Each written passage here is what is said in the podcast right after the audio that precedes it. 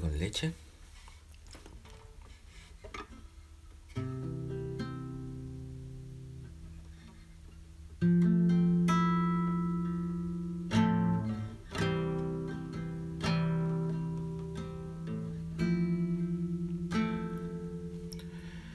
¿Dónde vas? Serás mi sirena.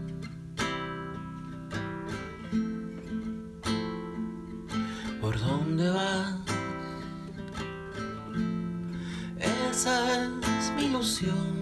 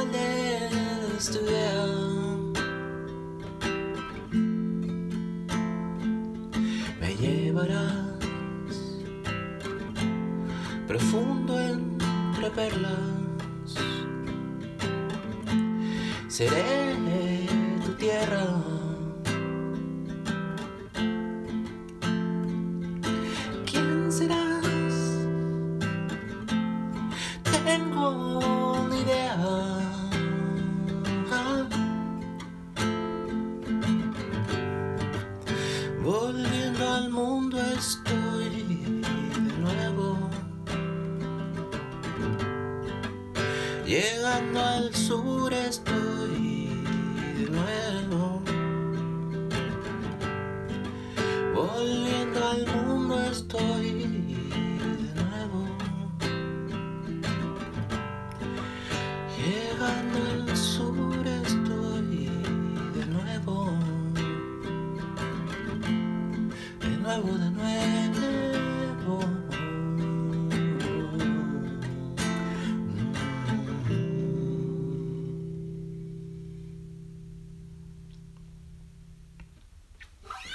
Bochatón, antena.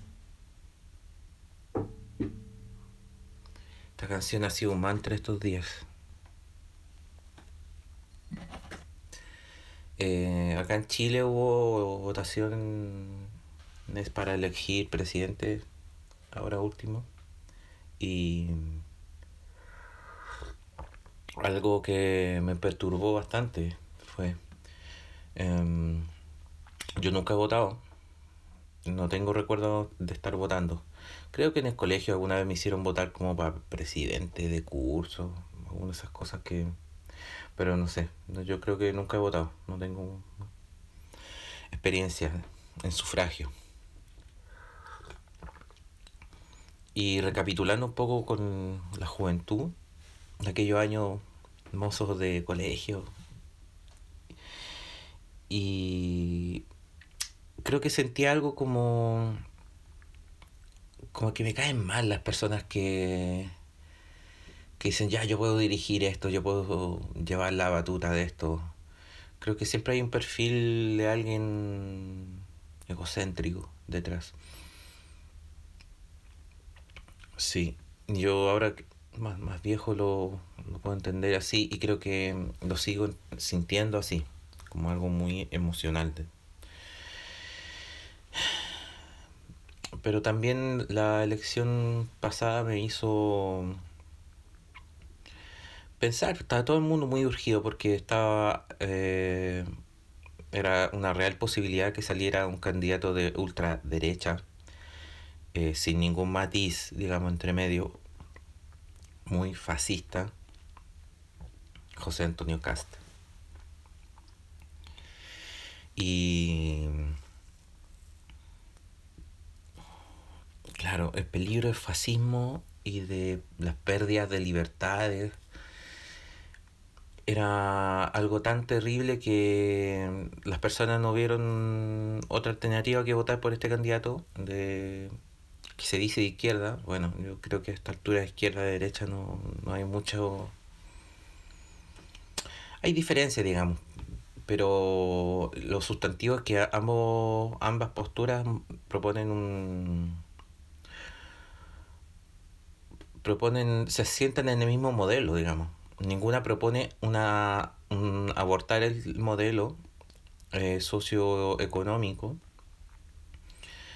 Eh, hace años atrás recuerdo haber leído una noticia, estaba viviendo en Francia con un amigo español y él me mostró eh, una noticia de cómo Santander, la familia Santander, financiaba la política en España y financiaba parejo desde izquierda a derecha es decir, nunca iban a estar sin acceso a controlar el poder político. O sea, el poder político es una, una pequeña parte de la estructura del poder. Y me pasa que acá en Chile con las votaciones pasadas eh, me dio mucha pena eh, desesperación, angustia. Quizá me pasa que yo soy un poco pesimista también, pero de que la gente finalmente opte igualmente por, por darle, entregarle poder a estas personas que bajo esta estructura no tienen otra cosa que hacer sino que consentir todo el modelo. En Chile está pasando algo importante también respecto a, a la constitución se está en este momento elaborando una, una carta magna eh, de una manera, yo diría que bastante interesante y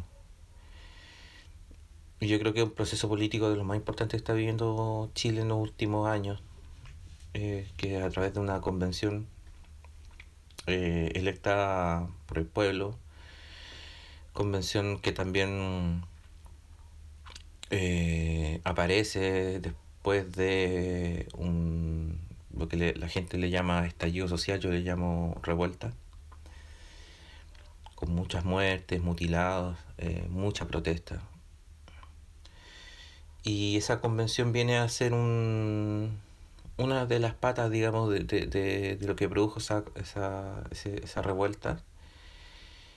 Eh, también pensando en que cae dentro de esta estructura de lo que se llama democracia,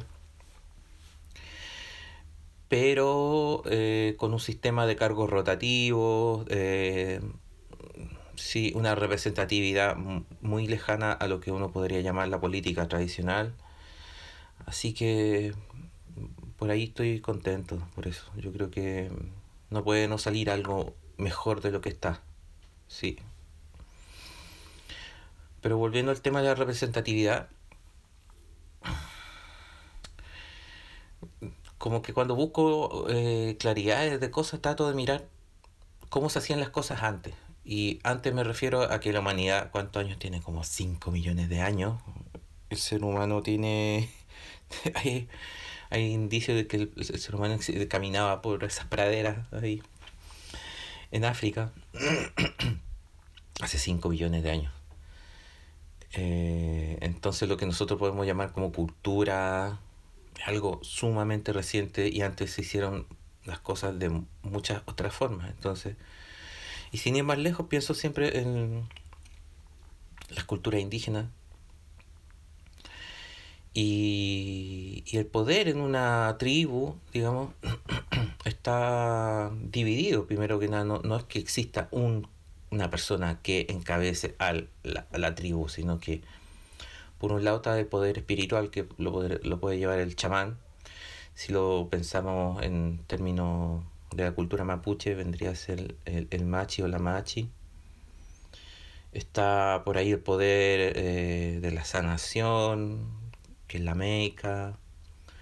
Eh, ahí sí, hay, hay jefes de tribu, hombres por lo general la llevan las mujeres en las tribus eh, mapuche, en las comunidades.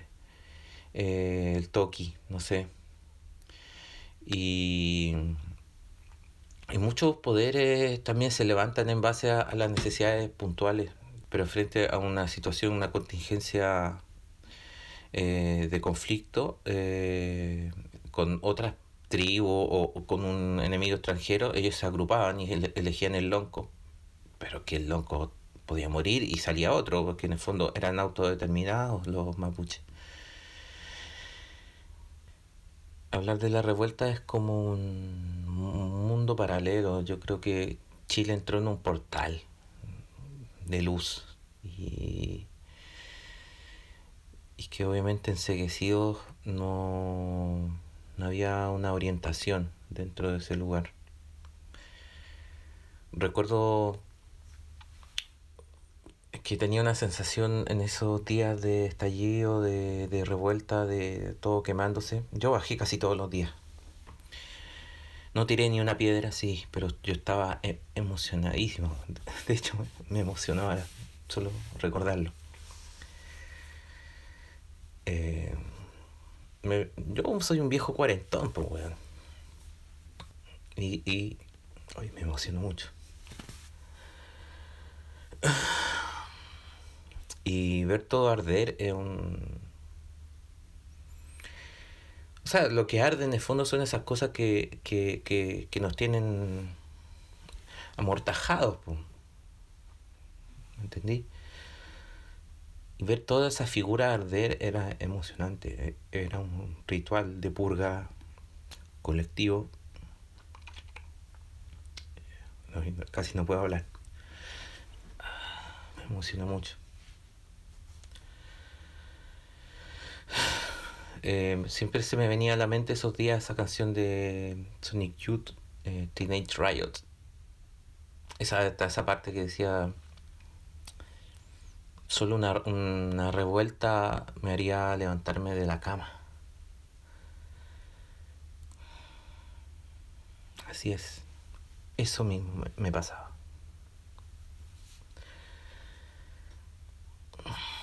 yo creo que la depresión y muchas enfermedades mentales están asociadas a la, a la vida culiada que tenemos. Pues. Ay, bueno. El estallido cristalizó en, la convención y estoy contento por eso. No puedo decir lo contrario. Eh, yo deambulo entre dos sentimientos que por un lado un pesimismo terrible que me dice que, que cualquier cosa que se haga en democracia, con este sistema de representatividades que tenemos, va a estar podrido de un inicio.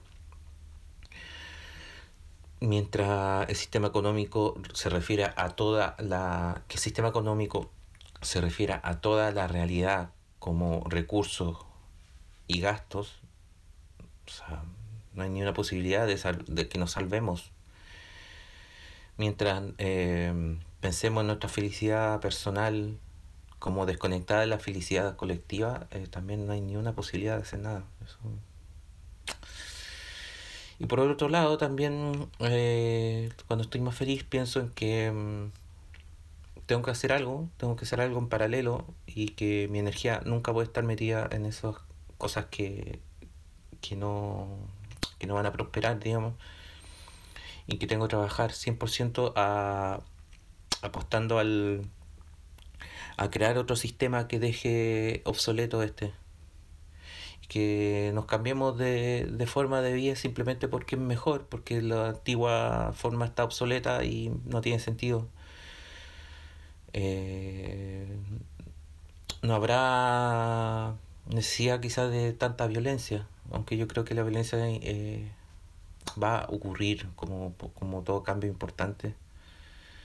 Hay resistencias importantes de, de, parte de las estructuras que caen. Pero yo creo que la manera más eh, pacífica, por así decirlo, amorosa y,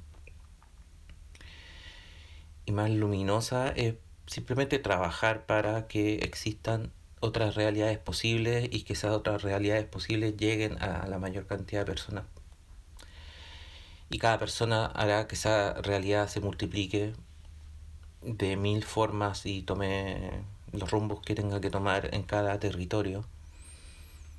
Eh, en el fondo una un, un devenir que no es lineal, me refiero, que es que es súper importante entender que, que el devenir es, son muchos devenires y que por ahí vamos a coincidir, pero el mundo monodimensional que nos quieren forzar a vivir eh, se va a acabar así, creyendo en lo en la diversidad, no, no existe otra.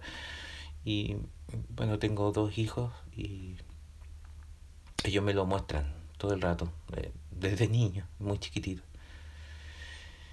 Y sobre todo ahora que están grandes, eh, el mayor participó en la revuelta, yo con el corazón en la mano cada vez que había habían protestas. Menos mal nunca le pasó nada. Pero bueno, ahí estuvo el presente en un momento histórico. Espero que no deje de estarlo, el más chico también, a su forma, digamos, a su manera. Y este mundo es de ellos, yo creo que yo ya no es que me quiera morir, digamos. de alguna manera sí, pero todos nos vamos a morir y yo creo que ya de, de mi parte no quiero el mundo para mí, quiero un mundo para ellos. Y creo que para, inclusive eso me llena de más energía pensar en que el mundo sea para ellos y trabajar para que eso sea de la mejor manera posible en el en el, en el máximo de, de esplendor bueno esos son los sueños ese es mi lado positivo bueno en ninguno de mis dos versiones voy a votar eso lo dejo claro Una vez una amiga me, me, me insistía por qué no votaba. Y yo le, decía que, eh, que, mi intención era que cambiemos el sistema de alguna forma y que era como cambiarse de ropa, por así decirlo, pero tú no te puedes cambiar de ropa sin desnudarte primeramente. Y es claro, como ponerse una ropa encima de la otra o no sé, como eso, eso cuando no se trata de cambiar de ropa en la playa. uh,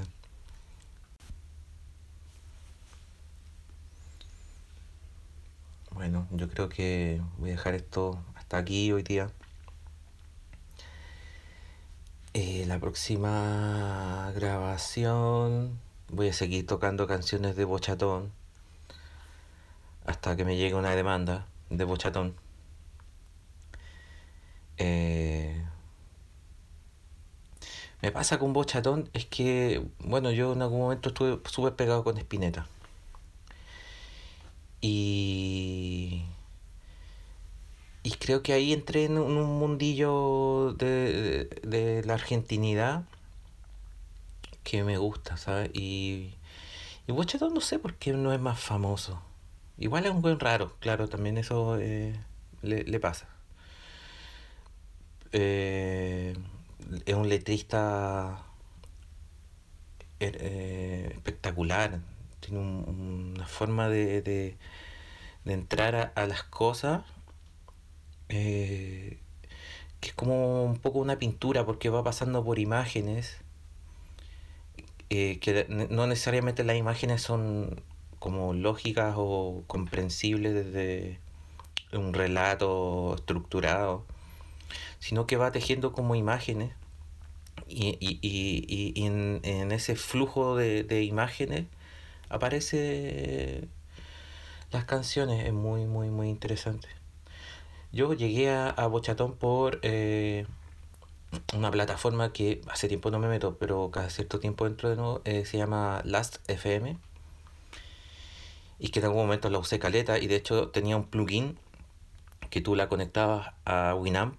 Cuando escucháis música en el computador, el, se iba generando una base de datos de la música que tú escuchabas que se quedaba en tu perfil de, de Last FM.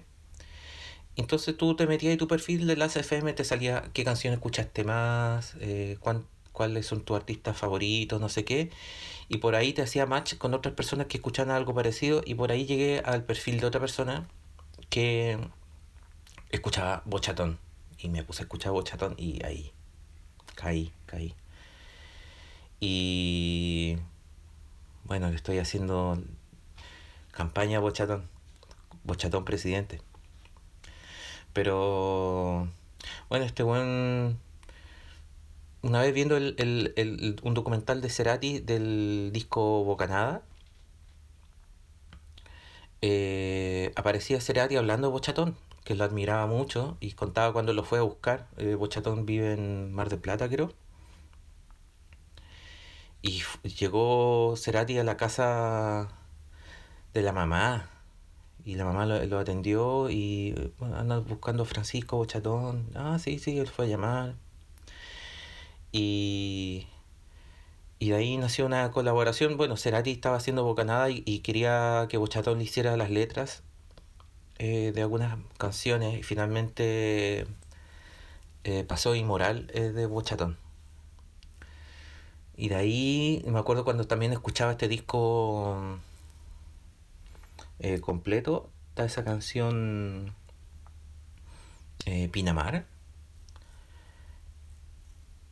Los coros yo sabía que estaba, estaba escuchando a Cerati. Y después, claro, en la... No sé cómo llegué, bueno, parece que vi los créditos de la canción y estaba, claro, Cerati fue el productor de voces de ese disco, de Bochatón. Se tenía mucho respeto entre ellos dos. Mm.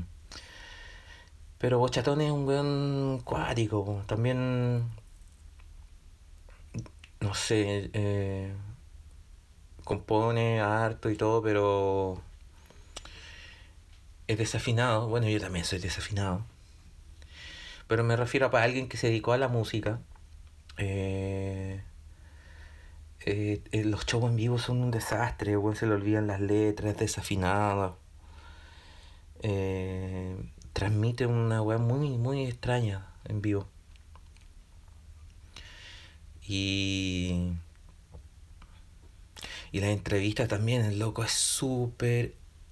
súper egocéntrico y. Sí, es un personajote, weón. Personajote. Sí, por eso no, bueno, es más famoso, yo creo. Pero igual, la, la, la obra de Bochatón es hermosa. Así que eso, pues voy a seguir tocando Bochatón. A la próxima voy a tratar de aburrirlos con otro tema. Eso. Hasta la próxima.